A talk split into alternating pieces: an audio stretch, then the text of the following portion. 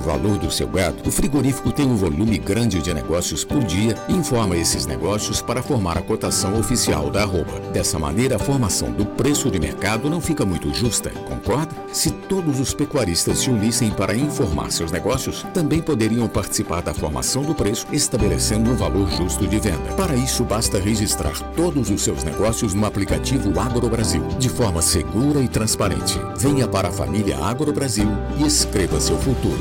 Negociou, registrou.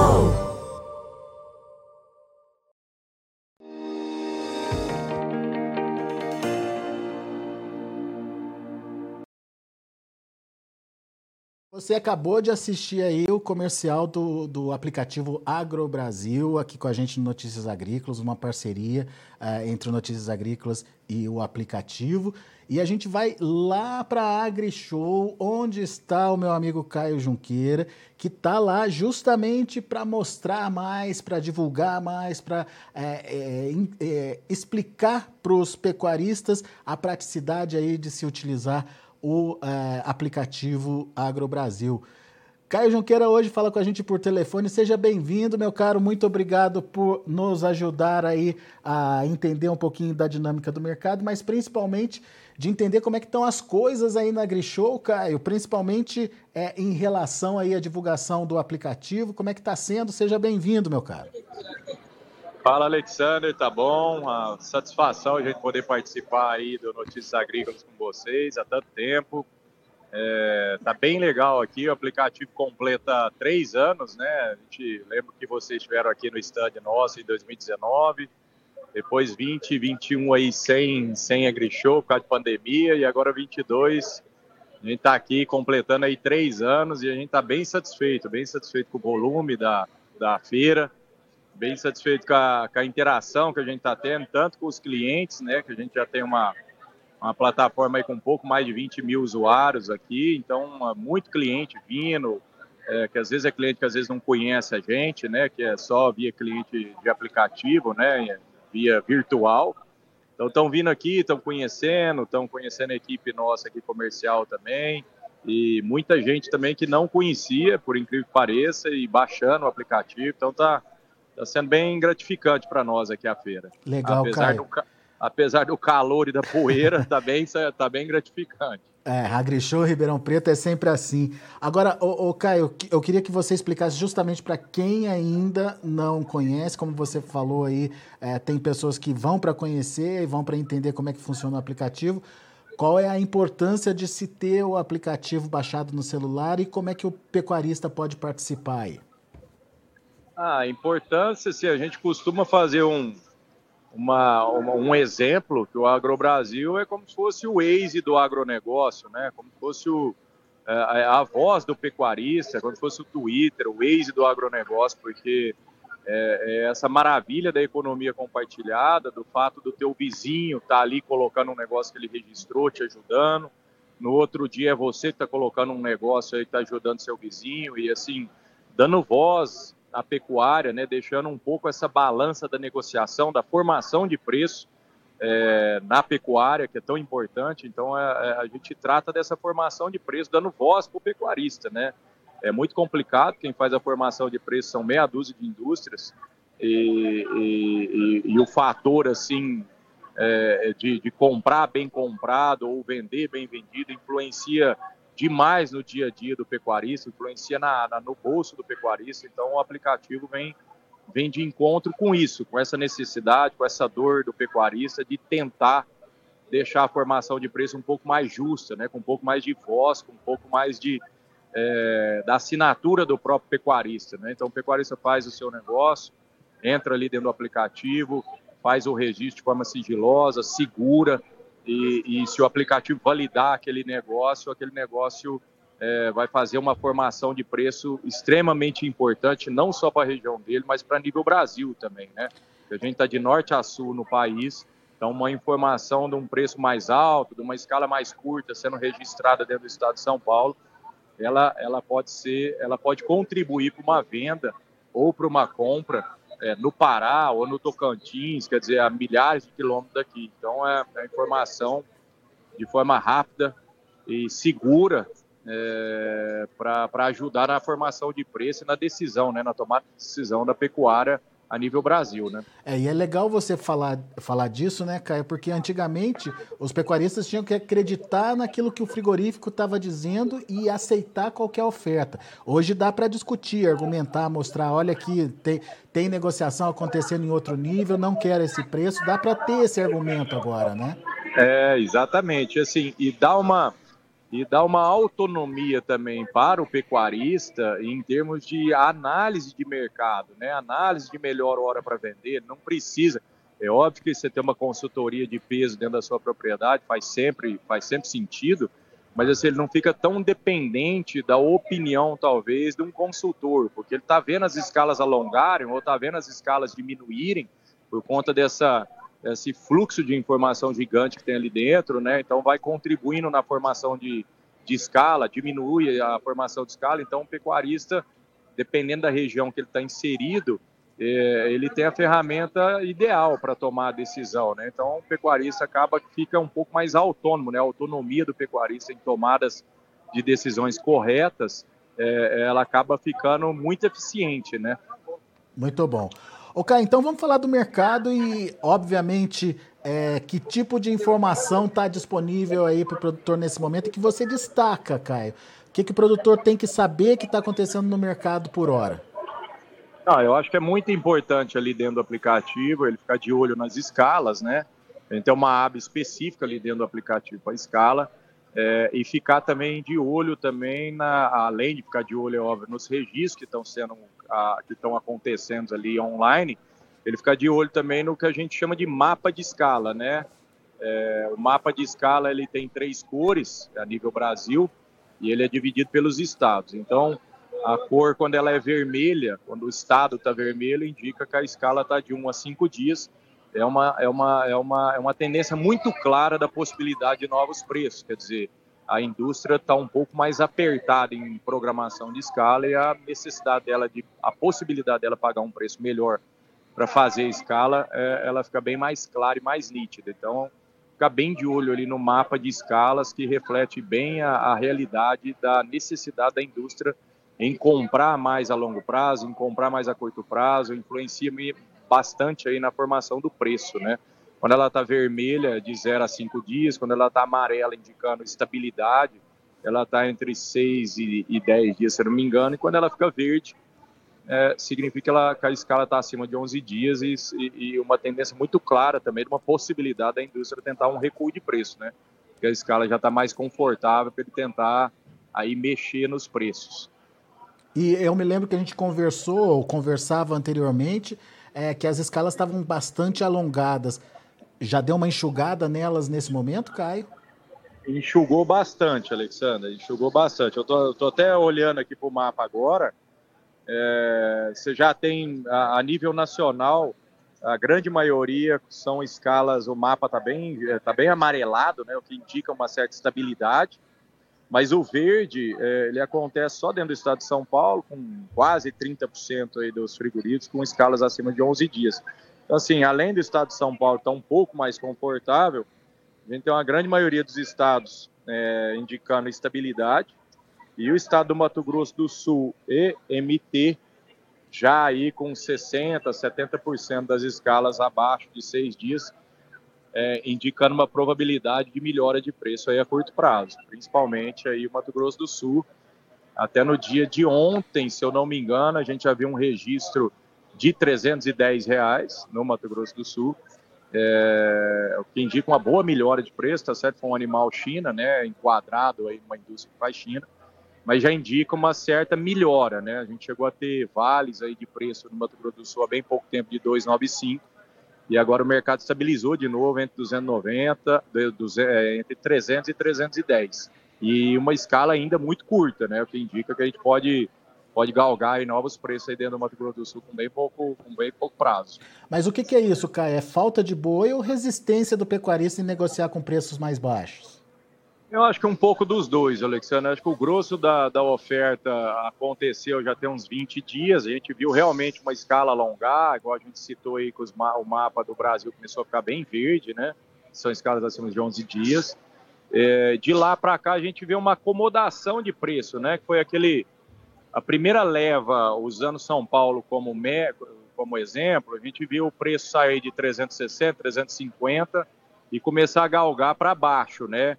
Mas a, a, oferta apareceu muito naquela, naquela, naquele patamar de preço que deixou as escalas bem confortáveis. De lá para cá está tendo uma acomodação, tanto de preço como de escalas. Então a gente acha que o mercado é, achou um piso, sabe? É, em termos de, de quem estava com muito mais pressa para vender. E, então, acho que a pressa hoje diminuiu. Então, você tem um pouco menos de boi para entrar no mercado, provavelmente, e um pouco mais de resistência também do pecuarista em negociar nesses preços. Então, a gente vê que a escala é muito nítido você olhar ali no, no termômetro de escala, que as escalas estão bem estabilizadas. Né? Ô, Kaique, qual é esse piso aí, só para a gente ter uma ideia? São Paulo eu usaria, a gente chegou a ter vales aí de 305 é, para boi comum. Ontem a gente andou tendo alguns registros de 325 para dentro do estado de São Paulo de boi comum. Inclusive até um pecuarista negociou aqui na nossa frente, ele não conhecia o aplicativo e ele negociou com o frigorífico aqui na nossa frente, falando com o comprador e bateu o martelo e lançou o registro. Então, é, foi um boi de 325 para boi comum. Então, acho que o piso para boi comum ele está ao redor entre 315 e 325, não mais o 310 para baixo. E o boi China que nos surpreende, né? Ele está bem estabilizado ao redor de 330, com picos aí até 335 e não me surpreende aí da gente ter alguma coisa de 340. Mas assim, o maior movimento que a gente viu foi no mercado de boi comum para dentro do estado de São Paulo. Ele, ele oscilou bem mais e agora ele está bem próximo aí do, do boi China, né? Entre mantendo aí um diferencial de 10 reais, que a gente chegou até até 35 reais de diferença. Essa reação do boi comum tem a ver com o que, Caio? Melhora, melhora de demanda aí? É, de consumo é, interno, talvez? Período do mês, a sazonalidade normal do mês, de melhor consumo, né? E eu lembro que a gente comentou há umas entrevistas atrás sobre sobre a, a, a, equação do boi quando não encaixa China, né? Então a indústria que faz China, ela quer comprar 100% do boi China. Então, para forçar o pecuarista a só mandar boi China, ela está colocando a base do boi muito lá embaixo, ao redor de 290, 285 reais, tem até alguns casos. É, então, essa segregação de valor é, que, o, frigorífico está meio que, entre aspas, forçando né, no pecuarista, é, abrir uma lacuna para a indústria que não é habilitada a comprar. Então, a indústria que não é habilitada, ela pode trabalhar com boi 310, 320. Então, a, a, o fluxo é, diminui um pouco para dentro da, do, do, do, do, frigorífico China e aumenta um pouco aí para dentro do, do, do frigorífico não é habilitado China, né? E aí, se ele fica um pouquinho sem boi, ele já corre atrás e está aumentando, né? Está subindo cada vez mais a baliza do boi, do boi comum. Então, acho que diminuiu mesmo a oferta, né? Passou já esse período aí de maior fluxo de, de oferta. Também é a leitura que a gente está tendo aí pelo aplicativo. Agora, é, isso reflete também no preço da carne já, Caio? É, o preço da carne, você vê que a gente passou com uma, é, uma pressão, é, a oferta, né? A grande oferta já passou, já tem uns 20 dias, tanto é que a carne oscilou muito pouco esse mês, né? A gente teve pico aí de, de 20 e 50, agora a gente está no, no, finalzinho do mês falando de carne de, é, de 20 e 25. Então, na verdade, nós tivemos um mês bem estável em termos de carne, o que já indica também que está tendo um pouco menos de abundância de carne no mercado interno, né, no da carne. Muito bem. Ô, ô Caio, e, e, o que esperar da, das exportações e da China nesse momento? É, alguma preocupação à vista? É, ah, enfim, ah, o que, que você está vendo aí? Sempre, sempre preocupado, né, Alexandre? A China está passando por esse processo lá de lockdown. É, a gente já tem já indícios de container da vai aqui que está faltando, né? O pessoal já com medo de, de falta de container, então é, a gente tem medo disso, entendeu? A gente não acha que o mercado tem grandes explosões de preço para cima, é, mas alguma coisa mais grave que acontecer ali na China em termos de logística ou de lockdown lá dentro pode interferir negativamente aqui nas cotações. Né? Por enquanto, é, a gente não teve nenhum efeito prático disso, mas igual eu falei na outra entrevista, a gente está tá realmente vendo as notícias que estão acontecendo e a gente está com a orelha bem em pé sobre isso. Essa volta do dólar para cima dos cinco reais, hoje está 5,3, Caio, alta de 1,18% aqui.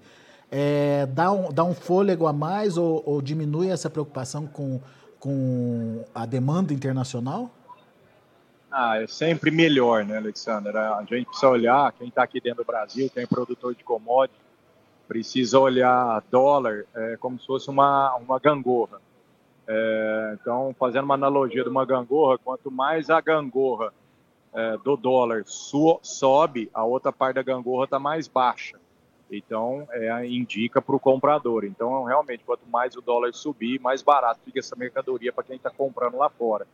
Então, é sempre muito bom quando o dólar é, ganha preço. Né? Você tem é uma faca de dois gumes, né? Você, você, você, você tem um dólar mais valorizado, as dívidas das empresas acabam ficando um pouco mais caras, mas por outro lado a empresa tem maior facilidade para exportar. Então, essa é uma notícia positiva, trabalhar com dólar ao redor de 5 é, sem dúvida nenhuma, melhor que você trabalhar com dólar ao redor de 4,70. Né? Muito bem. Se a gente tivesse que traçar agora, só para a gente finalizar, Caio, uma tendência para os preços, você está mais otimista, está mais pessimista? Pode aparecer mais oferta aí pela frente que é, de alguma forma é, pressionar os preços ou o pior já passou, Caio? Eu acho que em termos de oferta pura e simples, eu acho que o pior está ficando para trás. É óbvio que é muito cedo para a gente falar que a safra já acabou, mas a princípio eu acho que o pior já passou. E a única coisa que me deixa com receio, com a pulga atrás da orelha, é realmente a China, né? Ele tem um complicador é, por conta da nossa dependência, né? A gente exporta mais de 60% é para a China, então já é um complicador natural a gente ficar dependente é, dessa demanda. E tem esse outro complicador a mais aí, que são esses lockdowns que estão acontecendo lá, né, por termos de Covid. Então, a única coisa que me deixa mais receiosa é esse fator China aí. Muito bem. Vamos, vamos prestar atenção então nas cenas dos próximos capítulos. Caio Junqueira está lá em Ribeirão Preto, lá na AgriShow. É, quem quiser passar lá pelo estande da Agro Brasil, fica convidado. Você que está indo para Ribeirão aí entre hoje e amanhã, tem lá o Agro Brasil, a Cross Investimentos por lá, é, através do Caio Junqueira e da equipe dele é, fazendo a divulgação lá. Certo, Caio? É isso aí. Fica o convite para todo mundo. A gente está na arena de inovações é, então fica o convite para todo mundo passar aqui, pegar um brinde, tem uns brindes especiais aqui para quem já é cliente, para quem não é, vir conhecer a gente e conhecer o sistema também de como funciona. Boa, Caio. Obrigado pela participação mais uma vez conosco. Volte sempre, Caio. Obrigado vocês, uma boa tarde aí. Um abraço a todos. Valeu, abraço. Tá aí, Caio Junqueira, direto da AgriShow, aqui com a gente analisando o mercado. Caio acredita que o pior em termos de pressão nos preços já passou. Ah, o encolhimento das escalas, o enxugamento das escalas vem acontecendo. Em São Paulo ainda não.